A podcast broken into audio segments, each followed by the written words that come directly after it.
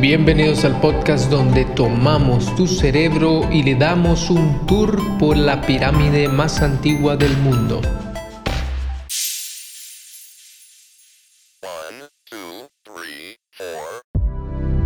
Era entonces toda la tierra de una lengua y unas mismas palabras.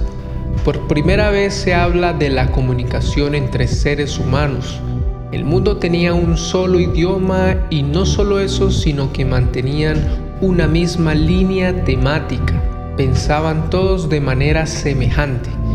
Recordemos que la Tierra acaba de pasar por un desastre y todas las nuevas generaciones están reunidas en un solo lugar. Y aconteció que como se partieron de oriente, hallaron una vega en la tierra de Sinar y se asentaron allí. Sabemos que el monte Ararat queda en actual país de Turquía en las fronteras orientales. Allí comenzaron a multiplicarse y empezaron un viaje hacia el este y se establecieron en un valle posiblemente en territorio del actual país de Irán.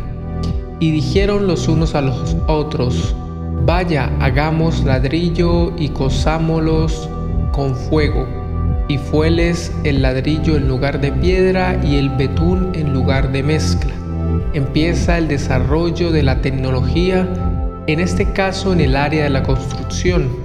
Entre las ideas que compartían surgió la de tomar la tierra y ponerla al fuego para crear ladrillos, el cual sustituyó a la piedra, y consiguieron pozos de asfalto, el cual usó Noé para impermeabilizar y unir las tablas de madera del arca, conocimiento que le entregó Dios.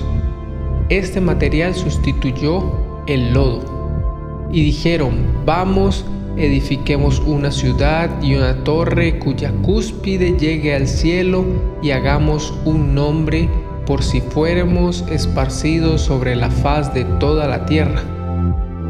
Planearon los hombres hacer una ciudad con estas nuevas técnicas de construcción, pero el proyecto más importante era una torre, una pirámide, tan alta como el cielo mismo, con el objetivo de generar autoridad sobre el mismo ser humano, incluso al ser esparcidos por la tierra, es decir, formar una concentración de poder y dominio sobre todos. Y descendió el Señor para ver la ciudad y la torre que edificaban los hijos de los hombres. Es la primera vez que la narración hace alusión al lugar donde se encuentra Dios.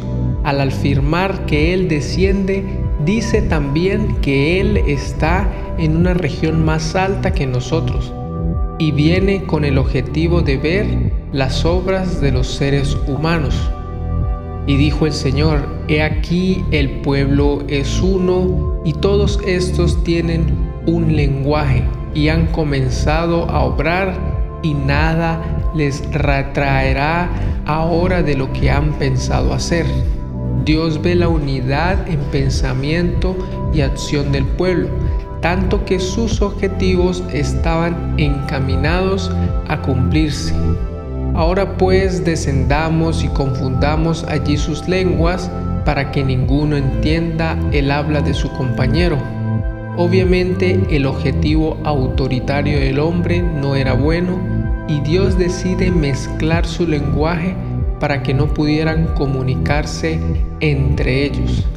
Así acaba Dios con la primera intención de autoridad humana. Así los esparció el Señor desde allí sobre la faz de toda la tierra y dejaron de edificar la ciudad. Esta fue la única manera de esparcir al ser humano por todo el planeta.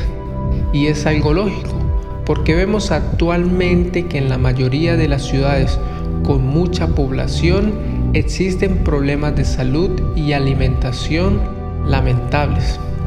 Por esto fue llamado el nombre de ella Babel, porque allí confundió el Señor el lenguaje de toda la tierra y desde allí los esparció sobre la faz de toda la tierra. Finalmente se le da un nombre a la torre, pero no el nombre de fama y autoridad que quería el ser humano, sino la conmemoración de los hechos ocurridos.